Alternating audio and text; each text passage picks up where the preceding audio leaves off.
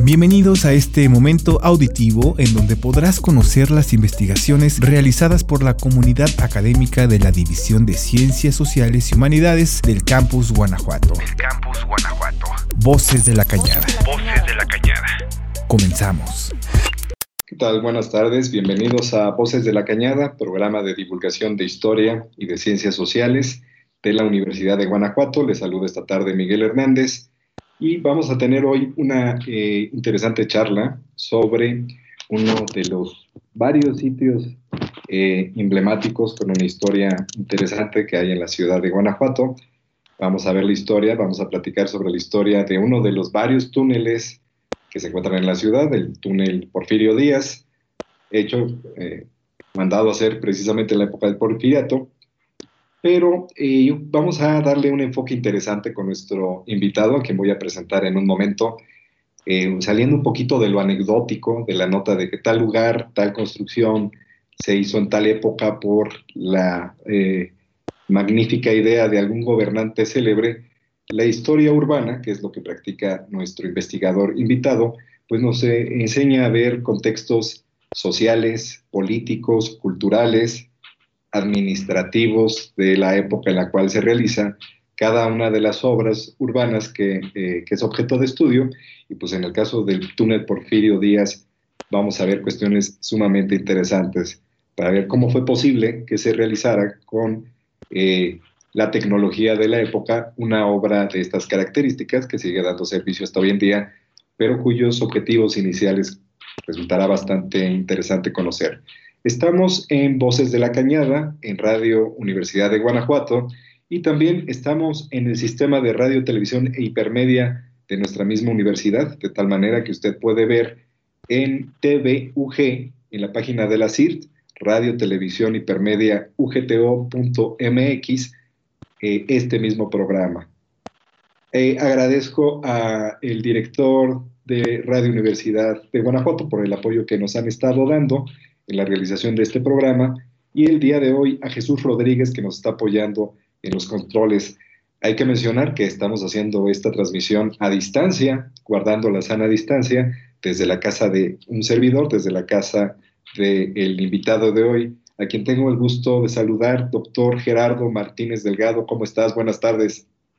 Hola, buenas tardes. Muchas gracias por la invitación. Pues te agradecemos bastante. Rápidamente presento al auditorio, al doctor Gerardo. Él es eh, profesor de tiempo completo del Departamento de Historia de esta Universidad de Guanajuato. Parece que ya tiene algo así como cinco años trabajando con nosotros. Da clases en los tres programas del departamento, licenciatura, maestría y doctorado en historia. Y él es egresado del doctorado del Instituto Mora, Centro CONACIT, que se encuentra en la Ciudad de México, eh, y eh, entre sus áreas de investigación se encuentra precisamente la historia urbana, la historia de la imagen, de la fotografía, principalmente de la fotografía de ciudades, de la fotografía urbana, y de otras ramas de especialización de la historia que van muy de la mano, que se están desarrollando desde hace algunas décadas. Por ejemplo, la historia empresarial. Esa es una rama de la historia de la que no habíamos hablado en este programa, historia empresarial, eh, que es un acercamiento a las prácticas, las reglas, las mentalidades que tenían empresarios de otras épocas, ¿verdad? Entonces, esas son las ramas de nuestro invitado, que, cultiva como investigador aquí en la Universidad de Guanajuato, aparte de que tiene un amplio currículum de eh, participación con especialistas de otras universidades. Por cierto, están en proceso un libro que hizo con especialistas de historia urbana de Colombia y de otros países. Pues muy bien, Gerardo, vamos a platicar sobre la historia del túnel del Tajín o túnel Porfirio Díaz aquí en nuestra ciudad de Guanajuato.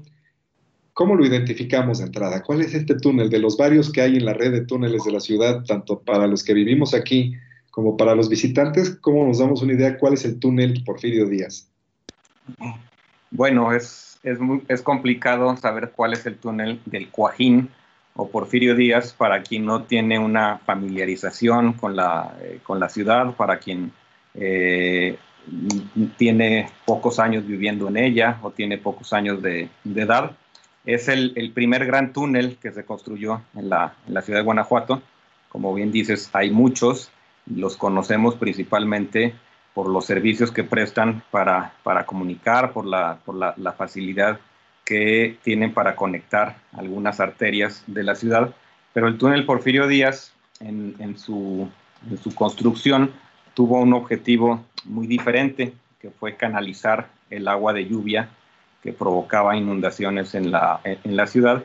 Y este túnel eh, conecta aproximadamente el, el área del mercado Embajadoras, eh, que es una referencia muy importante en esta, en esta ciudad, con el área de Pozuelos. Digamos que la, entrada está debajo del, mercado de, embajadoras y su salida más o menos debajo del centro comercial de, Pozuelos. Son 1.100 metros que, atraviesan eh, esta área y sus, sus la, la, las bocas, tanto de entrada como de salida, eh, están eh, fuera del alcance de la, de la vista, a excepción de la entrada, cuyo arco puede más o menos identificarse si uno es un caminador eh, curioso, si uno eh, pone cuidado cuando está en el mercado de embajadoras, ahí se puede distinguir todavía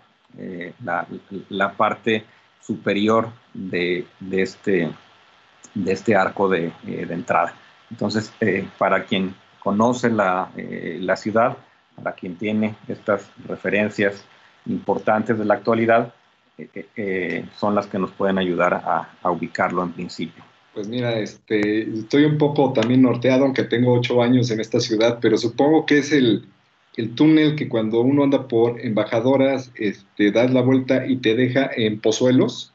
Bueno, es que no es el mismo túnel, sino que seguramente corren casi paralelos, ah, pero sí. estamos hablando de, de, de, túneles diferentes. El túnel al que tú te refieres es uno de estos que tiene eh, una utilidad para el, el, el tránsito de, de, vehículos, pero eh, del, el, el, túnel del Cuajín o, o Porfirio Díaz eh, corre, como digo, más o menos paralelo uh -huh. y su uso es exclusivamente para la conducción de, aguas. También para quienes ubican un poco la, la ciudad, pueden imaginar cómo en ese punto se juntan dos corrientes importantes de, agua, el río Pastita por una, eh, por una parte y eh, el río Guanajuato eh, en su conexión, en, en, su, en su, caudal que, que corre eh, desde, los, desde los cerros, que baja por la presa de, de, San Renovato, de La Hoya, y continúa y atraviesa la, ciudad. Entonces, en este punto, en el actual jardín Embajadoras, se juntan las, la, las corrientes de agua de, de lluvia y aumenta considerablemente eh, el caudal, lo que eh, ocasionaba eh, la, la, la, inundación y los, las inundaciones y los efectos muy nocivos que tenía sobre el centro de la ciudad, sobre el fondo de la cañada. Entonces se decidió o se, se, encontró que en este punto era conveniente desviar las aguas de, de lluvia a través de un canal, de, eh, de un túnel eh, subterráneo que sigue ahí, que está ahí, que presta eh, servicio, pero que es una obra, pues francamente olvidada o desde algún punto de vista olvidada, porque como tú lo, lo haces notar, no se, no se ve, no tenemos mucha noción de ella, aunque creo que ahí radica una de sus uno de los primeros elementos de importancia que hay que, eh, que hay que destacar. Fue una obra muy deseada durante mucho tiempo, casi podríamos decir durante, durante siglos.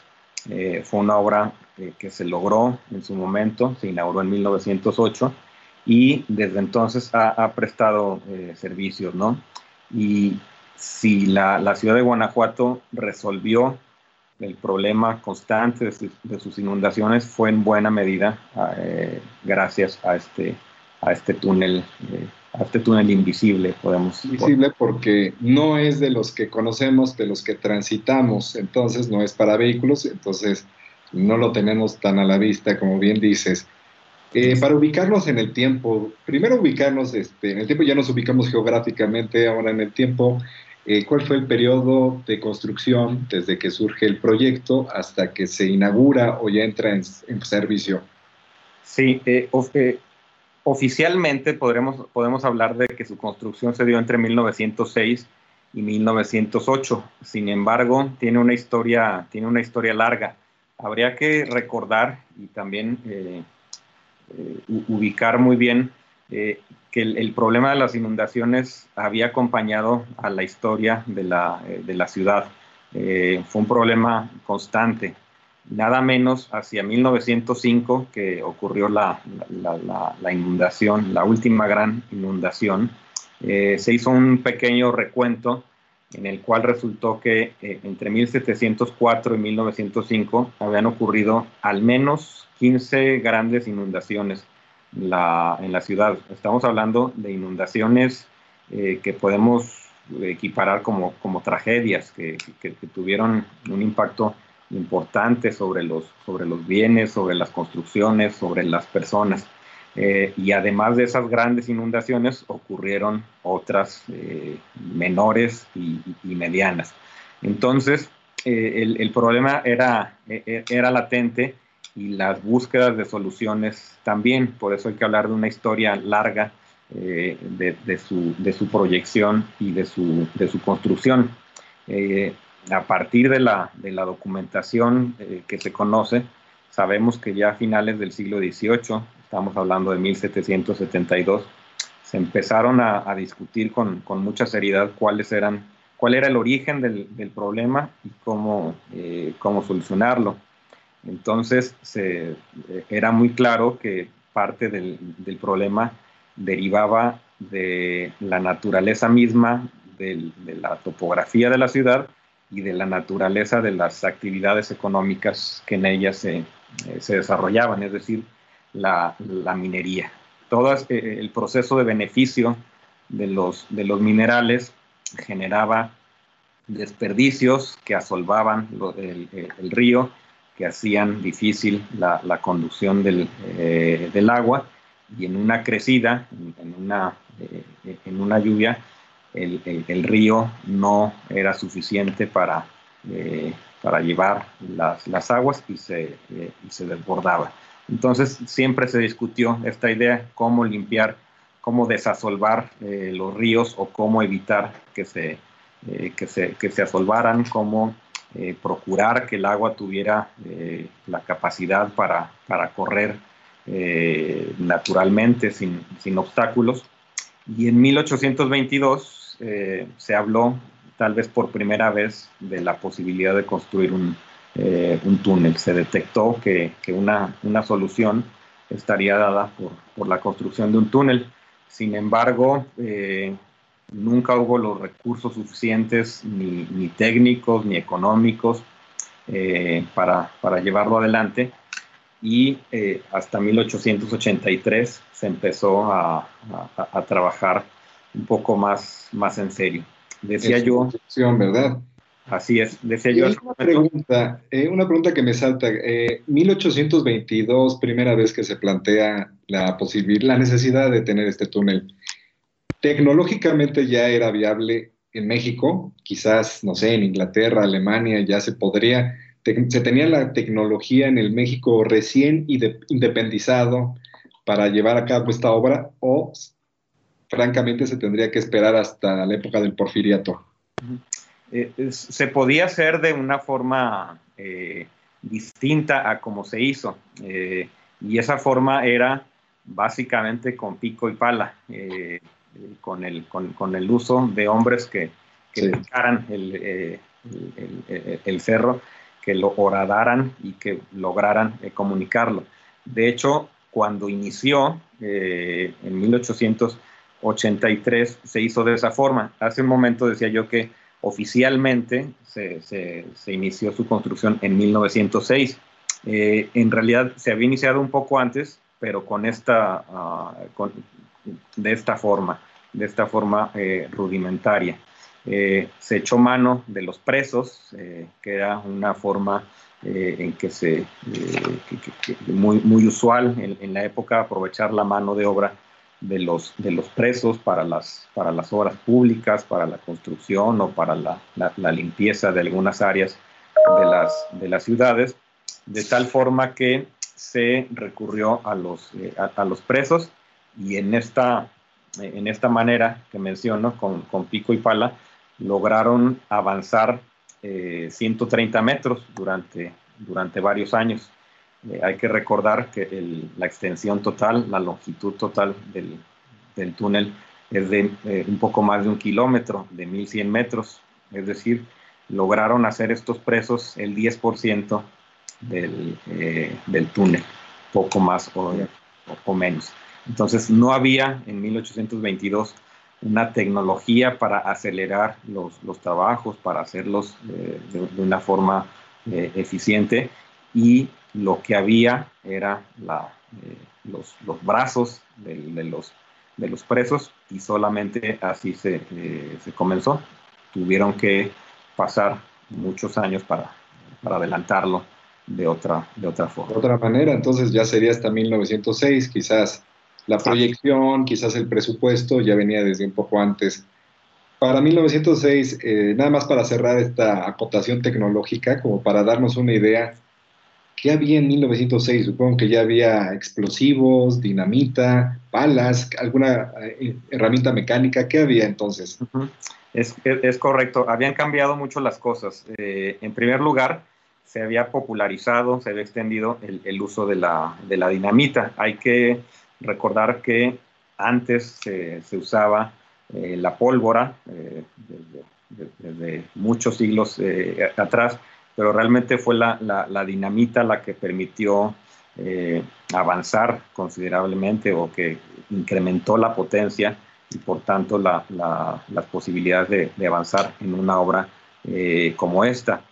Otra cuestión importante, otro elemento importante fueron los, los rieles, los, rieles, los, los vagones que eh, eran rieles móviles, es decir, se llevaban de una obra a la, eh, a la otra, se instalaban eh, sobre, sobre el suelo en una distancia que permitiera la, la, conducción de vagones y con ello también se facilitaba mucho la, el, el, depósito de todos los materiales que se, que se sacaban de toda la piedra que se, que, se, sacaba de la, de la excavación y se conducía hacia afuera.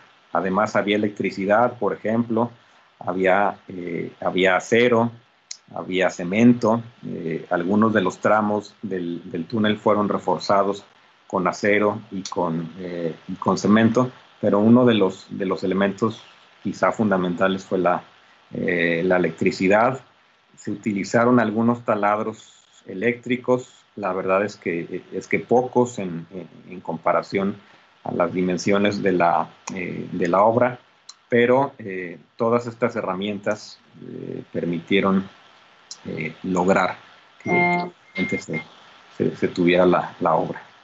Muy bien. Eso en cuanto a, digamos, la, las posibilidades tecnológicas. Pero estamos hablando del porfiriato, que es un periodo de crecimiento económico importante en México. en la ciudad de Guanajuato se tiene en el imaginario social, yo diría, un gran aprecio por el porfiriato, muy notable, eh, mayor que en otras partes del país, que se asocia con ciertos espacios, ciertas construcciones que se inauguraron en aquella época eh, aquí en la ciudad, como el Teatro Juárez, y bueno, una, una serie edificios y ahí podremos sumar este túnel. ¿Qué significa el porfiriato en aquella época? Es un periodo de gran crecimiento económico, yo diría, no exclusivo de México, porque comparando la historia económica de América Latina, fenómenos de crecimiento económico, eh, auge de, eh, de, los mercados internos, presencia del ferrocarril, también suceden en Argentina, Brasil, Chile, varios países eh, es un momento de crecimiento de la economía mundial y, latinoamericana en comparación con lo que había antes, ¿verdad?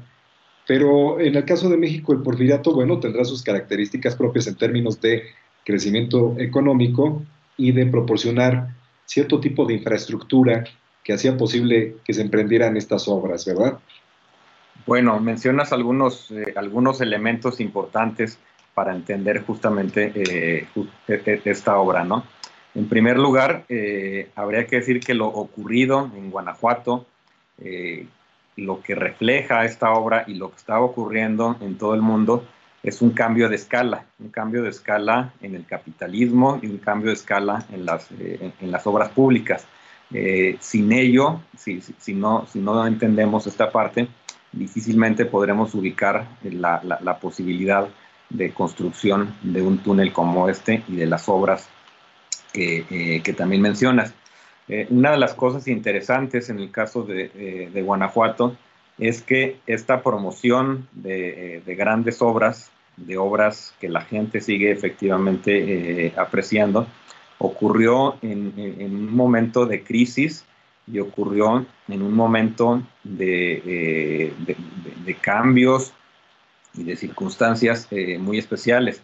Por una parte, por, la, la, por la inundación que ocurrió en 1905. La inundación de 1905 creo que hay que eh, subrayarlo, representa en, en, varios sentidos una especie de antes y después en la historia de la, ah, de la ciudad. la ciudad quedó muy lastimada con la, con la inundación de 1905 y eh, fue el, episodio decisivo que impulsó la, eh, que se llevara a cabo esta obra del, eh, túnel. Pero, por otra parte, habría que decir también que la, ciudad no solo estaba lastimada por, la, por, la, inundación, sino por una larga y quizá penosa eh, por una, una, serie de, penosos momentos en la, en, la, minería, es decir, la actividad principal de la, de la ciudad, del distrito y, quizá podríamos decir del Estado, era la, eh, era la minería, pero tenía ya varios años o varias décadas eh, pasándola mal, pasando muchas, muchas dificultades. Solo a partir de 1898, digamos, a partir del cambio de siglo, esto se empieza a revertir un poco con la inyección de cuantiosos capitales eh, estadounidenses y eh, la situación de la, minería, de la minería cambiará un poco, pero no del todo. Eh, y a pesar de ello, la ciudad perdió población durante estos, durante estos años. Eh, el, declive que se volvió dramático en los, años siguientes de la población de, Guanajuato empezó justamente en el cambio de siglo, quizá en los últimos años del siglo, eh, del siglo XIX, de tal manera que es, es, una situación particular, una situación eh, interesante lo que ocurría en Guanajuato. Grandes obras por, un, por una parte, posibilidad de, eh, construirlas, eh, pero al tiempo una población disminuida, una ciudad afectada por una inundación y en el otro extremo, otra vez, entre, la, entre la riqueza y la, entre la abundancia y los, y los problemas, la inversión extranjera que vino a reactivar eh, en buena medida esta, eh, esta minería. ¿no? Era, era una ciudad de contrastes eh, y, si, y, si, habría que caracterizarla como parte de un proyecto exitoso del de, el porfiriato, yo creo que por un lado sí, pero con, con mucho cuidado ¿no? y con muchos, con muchos asegúnes, con, con muchas circunstancias que ocurrían al mismo, al mismo tiempo digamos, eh, todos tenemos la referencia. Guanajuato tuvo tremendo, importante auge minero, sobre todo eh, el trabajo de la plata y supongo que otros metales, eh, en las últimas décadas de la historia de la Nueva España, ¿verdad? Muy en la época de las reformas borbónicas, 1750 en, adelante, y tenemos a los mineros de Valenciana y a una serie de familias importantes y es un, es un boom tremendo de producción de plata que lleva este mineral a todos los rincones del imperio español, pero a partir de la independencia un declive en la producción, yo creo que asociado con esto que se llaman este, eh, los auges de los minerales, la bonanza, los periodos de bonanza, y se agota, la producción de plata se agota y como tú dices, será hasta finales del siglo XIX cuando haya cierta recuperación, pero ya eh, para alcanzar buenos niveles productivos tendrían que ser mediante la inversión y la aplicación de nuevas tecnologías. Digamos, con las formas de trabajo minero tradicionales ya no eran redituables, ya no podrían producir lo que se demandaba entonces, ¿verdad?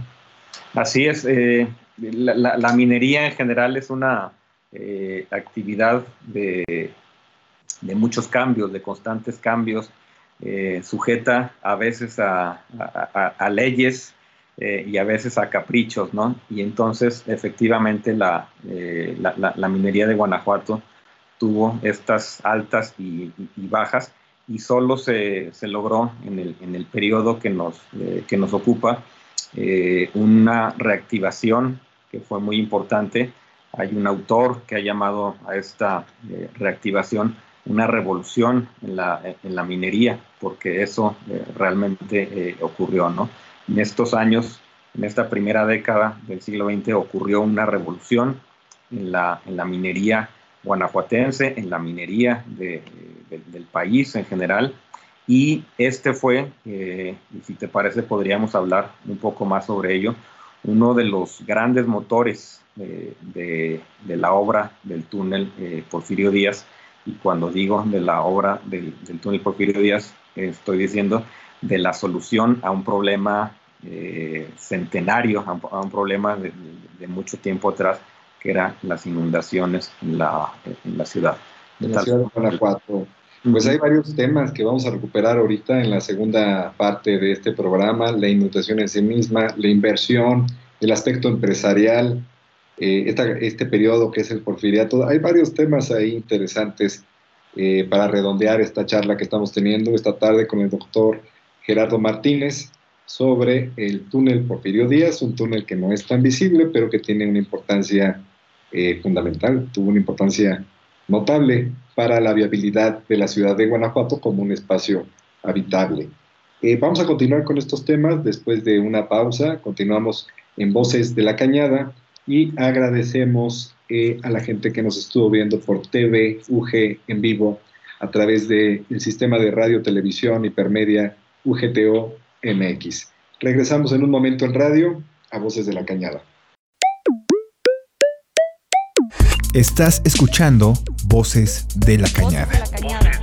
Una pausa y volvemos. Estamos de vuelta. Voces de la Cañada. Continuamos. Estamos de regreso en Voces de la Cañada, programa de divulgación de historia y ciencias sociales.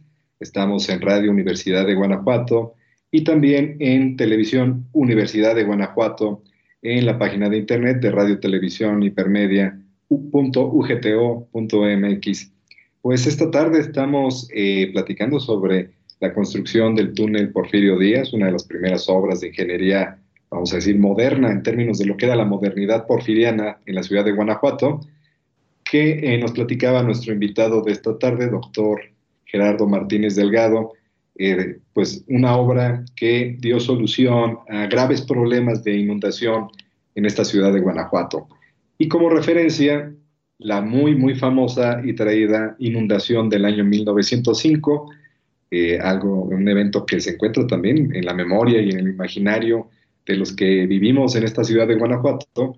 Y por ahí incluso hay un barcito en el centro que se llama así, Inundación de 1905, ¿verdad?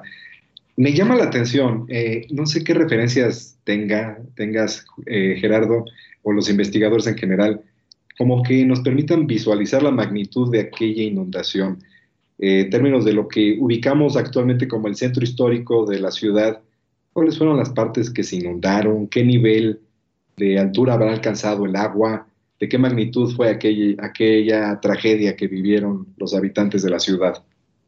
Sí, es un es un asunto también interesante porque eh, quizá no corresponde, por ejemplo, el número de, fallecimientos, el número de, personas que, pereció con la magnitud de los, de los daños físicos. Se sabe, o según los, registros, eh, pudieron morir 54, 54 eh, personas en, estos, dos días principalmente que duró la, la, la, inundación entre el 30 de junio y el 1 de julio de 1905. Hubo varios desaparecidos también, hubo unos mil damnificados, pero quizá más que en, vidas humanas, eh, los daños fueron eh, materiales. a, lo largo de todas estas inundaciones que hubo eh, en la historia de la, ciudad, quizá hubo inundaciones que tuvieron mayores daños en cuanto a las vidas humanas. Esta eh, se recuerda tal vez más, eh, no solo porque fue la, última eh, gran inundación, sino también por, los daños materiales, ¿no? La, gente que, conoce la, ciudad puede ubicar el barrio de los Hinojos, por ejemplo, donde está este estacionamiento actualmente de, Hinojo, que fue una de las más de, las, de las más afectadas, la calle de Alonso, pero en general todo el fondo de la, de, la cañada, todo el, todo el centro, hubo eh, afectaciones muy significativas alrededor del Jardín Unión. En este momento no, no, no, no sé exactamente cuál fue la altura que, eh, que, alcanzó, pero en algunas partes pudo llegar a metro y medio, eh, dos metros, incluso quizá, quizá un poco más. Entonces tuvo, tuvo muchos, muchos efectos eh, materiales en, la parte quizá más, eh, más, más, conocida.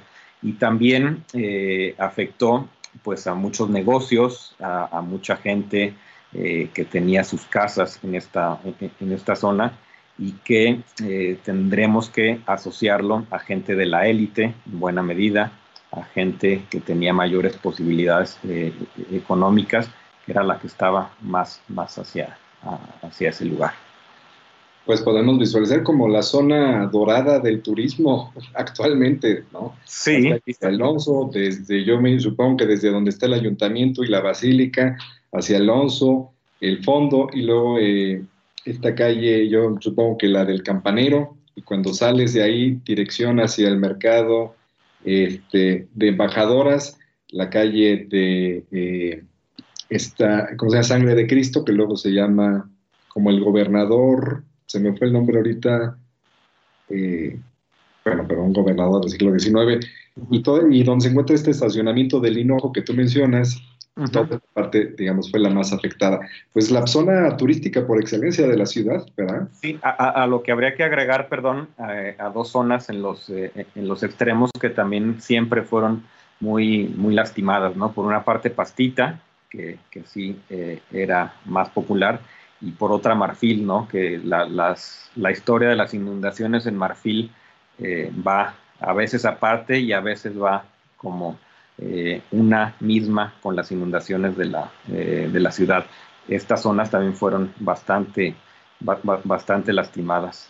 Bueno, y es que en, en, estas dos zonas que mencionas hay ríos que todavía se pueden ver hoy en día.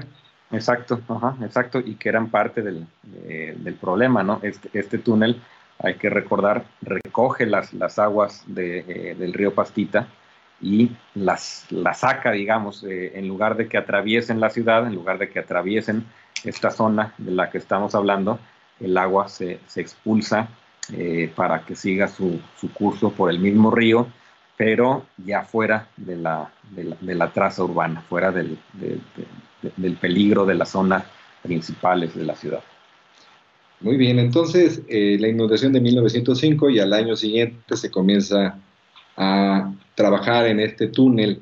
en términos, digamos, de nuestra comprensión contemporánea, de cuando hay una obra pública, hablamos de que eh, por lo general el financiamiento, el dinero para la obra viene a veces principalmente de inversión privada, que son particulares, que son empresas a las que se les da alguna concesión, o de inversión eh, pública, cuando es el Estado, el gobierno el que hace las erogaciones. Eh, ¿Cómo eran los esquemas de financiamiento? ¿De dónde salió aquel dinero? ¿Más del Estado mexicano, del gobierno local, eh, de los empresarios particulares? ¿Una combinación? ¿Cómo fue aquello? Bueno, hay, que, hay que recordar este asunto que, mencionábamos un poco antes del cambio de escala en las obras públicas. Eh, tradicionalmente lo que se hacían eran pequeños arreglos en las, eh, en las ciudades, pequeñas, con, algunas iniciativas para hacer una pequeña obra, ¿no? Normalmente un puente, por ejemplo, y aquí hay algunos puentes importantes que se, que se habían hecho antes, como, como el, puente de Tepetapa, por ejemplo, que había seguido ciertos mecanismos de financiamiento que podríamos llamar tradicionales, ¿no?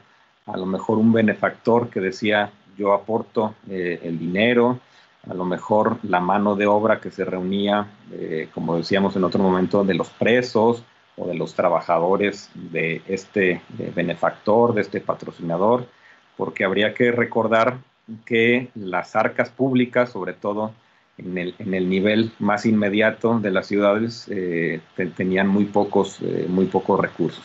Eh, lo que ocurre en esto, y por eso también constituye una especie de antes eh, y después, es que se puede hacer obras eh, importantes, se tienen los medios técnicos, los recursos, hay empresas dispuestas a hacer estas, estas obras, pero hay que conseguir el dinero.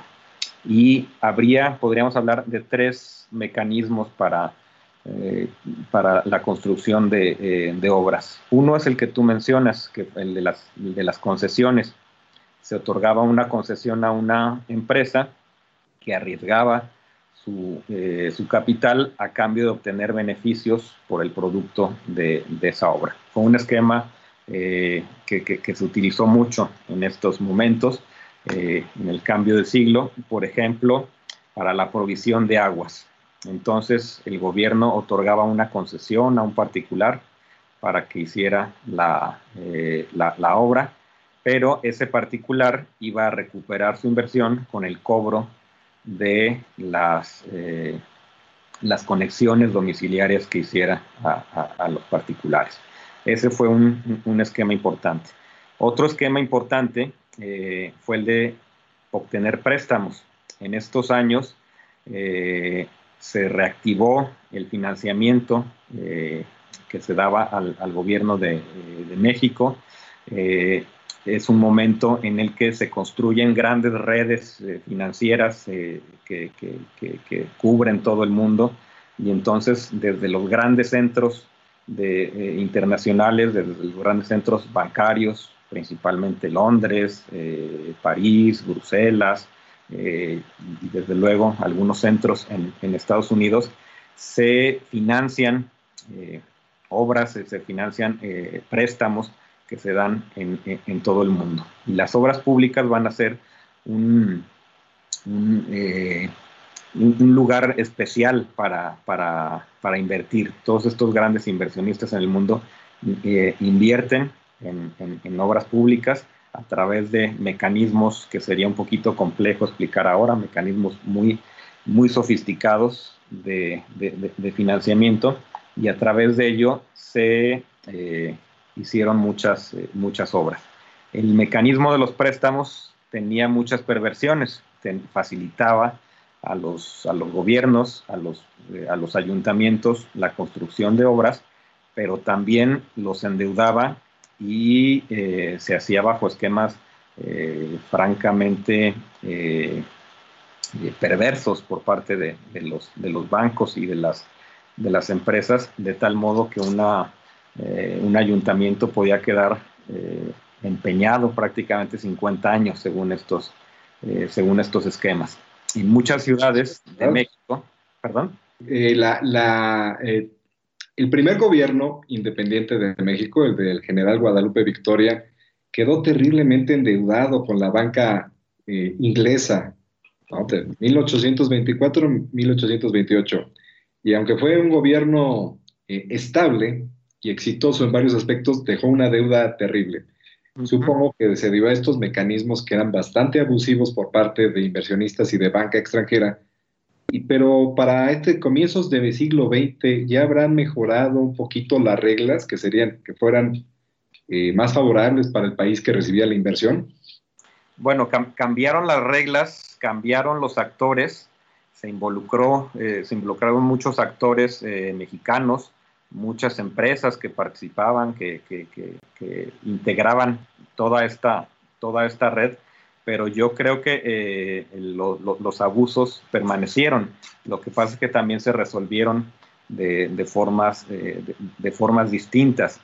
Eh, es decir, una de, de, las obras principales que demandaban las ciudades en estos momentos era contar con una buena red de agua, con una red moderna de distribución de agua, de agua potable.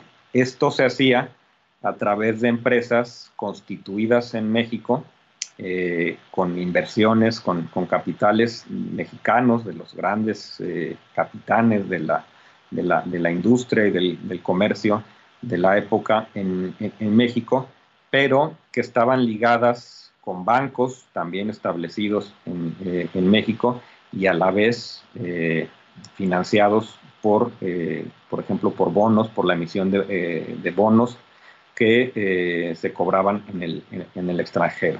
Entonces, eh, una de las particularidades es que son los municipios, eh, a través de los gobiernos de los estados, los que contratan la obra.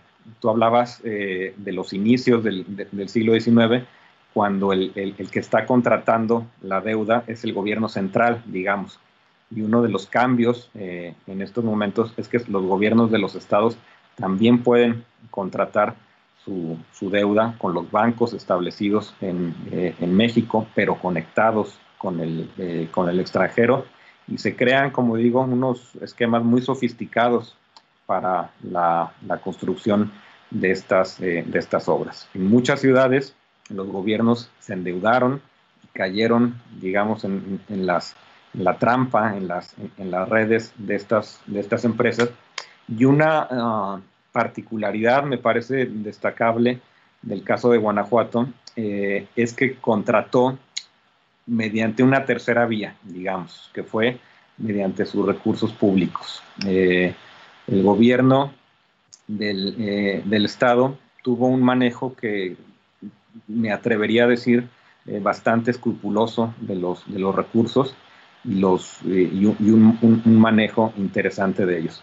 De tal forma que el túnel Porfirio Díaz y prácticamente todas las obras que se construyeron en la ciudad de Guanajuato en esta época se hicieron como una eh, inversión pública, sin participación de privados, sin participación de préstamos, sin participación de, eh, de bancos, sino como una, eh, un contrato que se hizo con una empresa para que se construyeran las obras y se pagaba con el dinero, eh, con el dinero público. Eh, no fue, desde luego, el único lugar en, México en el que las cosas ocurrieron de esta, eh, de esta manera, pero sí en el, en, el panorama de la obra pública de las ciudades mexicanas en esta, en esta época sí, sí, sí destaca, sí llama la atención la forma en que se hicieron en, en Guanajuato. Entonces, ah, bueno, este es un aspecto bien interesante. Se hizo con dinero, eh, si entendí bien, dinero de, eh, del Estado de Guanajuato o del Ayuntamiento de la ciudad. No, del, Estado de Guanajuato. Del gobierno del Estado. Así es. Ajá. Y esto es un aspecto interesante, viéndolo en perspectiva de, mediana duración, porque durante el siglo XIX los gobiernos estatales no generaban eh, ahorro, todo se consumía inmediatamente, ¿no? Vivían en la inmediatez del gasto público. Entonces, pensar en un gobierno del Estado que pudiera eh, sustentar obra pública, al menos hasta 1867, ¿no? Después de eh, la derrota de la invasión extranjera, imperio de Maximiliano, no había nada. El, gobierno de Maximiliano comienza a proyectar cuestiones ahí de, de financiamiento para obra pública y eh, bueno, son los signos de los tiempos y van entrando. Pero ya convertirse en una realidad de que no solamente el gobierno central, sino los gobiernos locales, los gobiernos de los estados, tuvieran ahorro para sustentar, es un fenómeno nuevo para entonces, ¿verdad?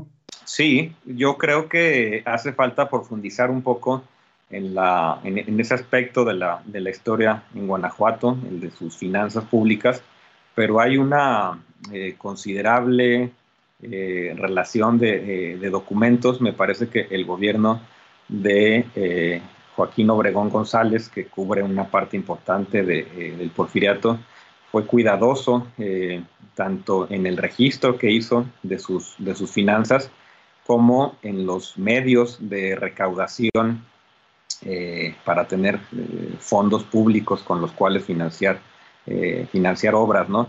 Pero además en esta época, los gobiernos, además de los gobiernos de los estados, algunos ayuntamientos, sobre todo los más poderosos, van a tener también sus propios recursos para financiar obra.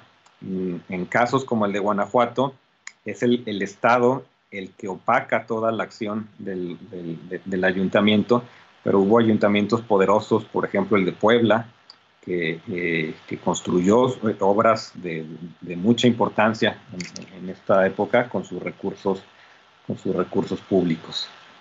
Hay una cuestión interesante que mencionas, la documentación. ¿Cómo un especialista puede eh, eh, acercarse ¿verdad? A todos estos detalles, todas las mecánicas, que si la inversión de este lado, que si la decisión de esto, tal, tal, tal.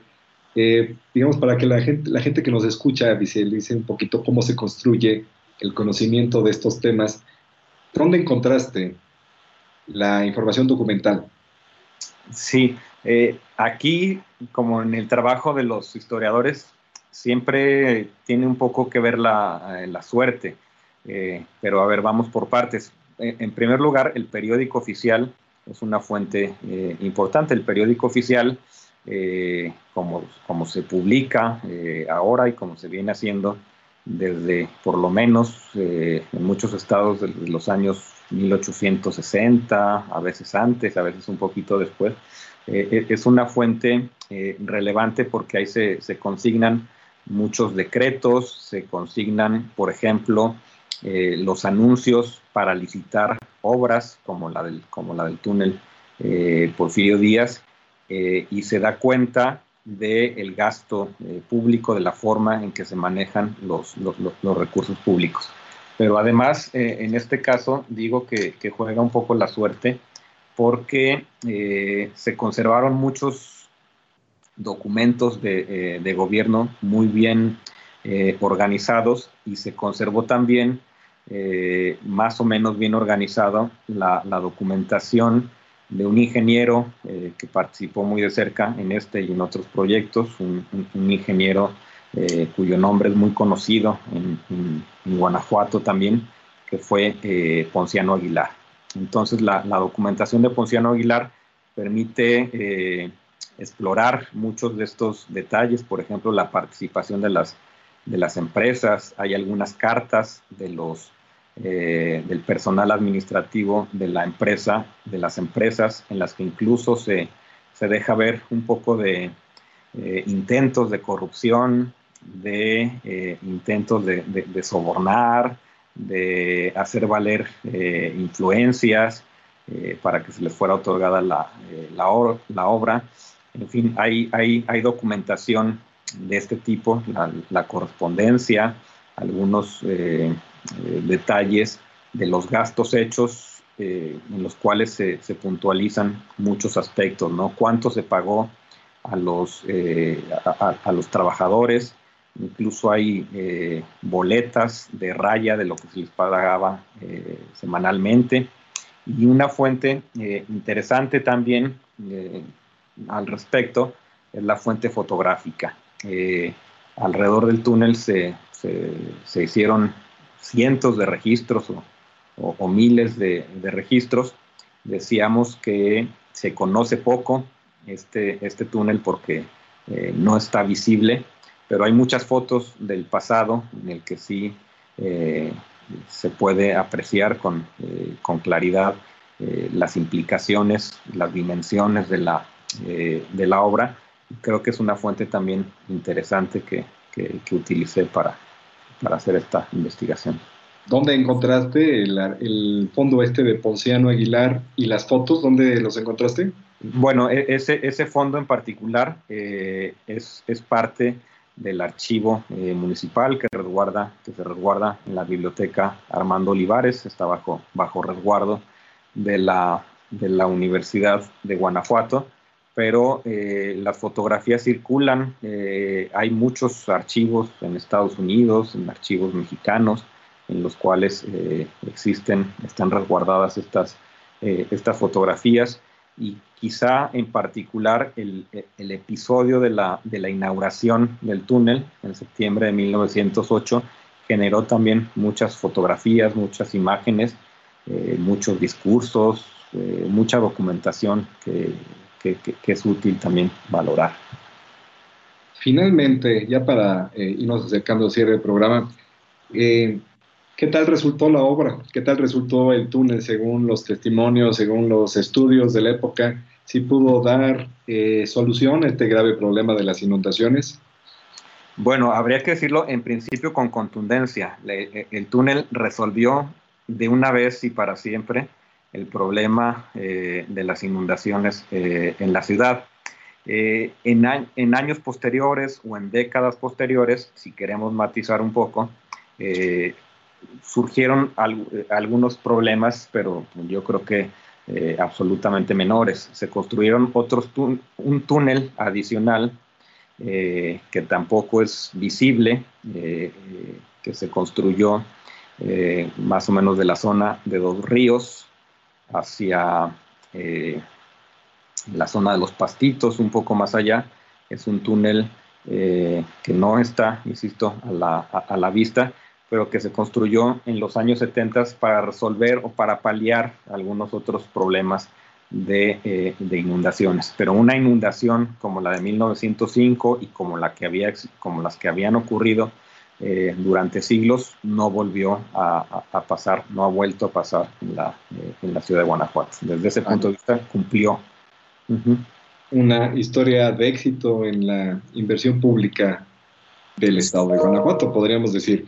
Eh, finalmente, doctor Gerardo, ¿qué sería, qué, recomendarías para alguien que quisiera conocer más sobre este túnel y sobre la obra pública, la obra pública en general en la ciudad de Guanajuato? ¿Algún libro, alguna página en internet que quisieras mencionarnos? ¿Algún recurso electrónico? Bueno, hay, hay un libro que me parece importante para explicar lo que ocurrió en toda esta época que es de eh, Francisco Javier Meyer eh, Cosío, titulado La minería en Guanajuato, 1892-1913. Me parece que es una investigación muy interesante porque es como el, entramado de toda esta historia, ¿no? La revolución que hablábamos en la eh, ocurrida en la minería y, yo sostengo que esa, esas, esos inversionistas en la minería fueron los que presionaron para que se realizara la obra. Era una obra demandada por la, eh, por la población, pero finalmente el, momento de su construcción, el impulso eh, final, llegó por la, por la presión. Había en juego muchos millones de, eh, dólares en la minería de, de Guanajuato las inundaciones siempre constituían un riesgo para los, para los bienes materiales, para estas, para estas inversiones. De tal suerte que el libro de, del doctor Meyer es, es, interesante.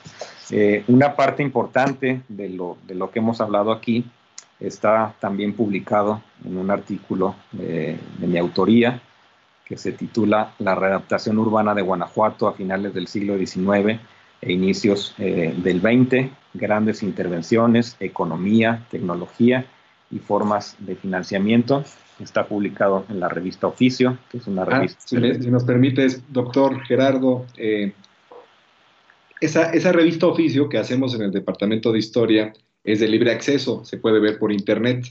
¿Cuál es la, la dirección para que la, eh, la, gente que nos oye pudiera acceder un día que quiere echar un ojito a lo que se publica ahí. ¿Cuál es la dirección electrónica? Muy sencilla, www.revistaoficio.ugto. Ahí está, revistaoficio.ugto.mx. Cabe decir que el doctor Gerardo Martínez es el director de la revista Oficio y que ahí se han tratado muchos temas especializados. Pues vale la pena eh, echarle un ojo. Y con esta recomendación y después de haber visto distintos aspectos de la construcción de este túnel Porfirio Díaz, pues damos eh, cierre al programa de esta tarde. Agradecemos mucho, mucho por la presencia del doctor Gerardo Martínez Delgado. Esperamos tenerlo pronto para ver algún otro tema de historia urbano, urbana de la ciudad de Guanajuato. Gracias, Gerardo. Al contrario, gracias a, a ti. Y pues muchas gracias a Radio Universidad de Guanajuato. Despedimos en los controles técnicos Jesús Rodríguez, que nos acompañó esta tarde, y nos escuchamos la próxima semana en radio y en televisión Universidad de Guanajuato. Que tengan muy buena semana, nos vemos pronto.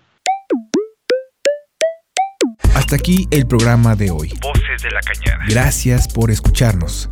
Voces de la Cañada, un espacio de la División de Ciencias Sociales y Humanidades del Campus Guanajuato. Campus Guanajuato. Voces de la Cañada. Voces de la Cañada. Hasta la próxima. Voces de la Cañada es una coproducción de Radio Universidad de Guanajuato y la División de Ciencias Sociales y Humanidades del Campus Guanajuato.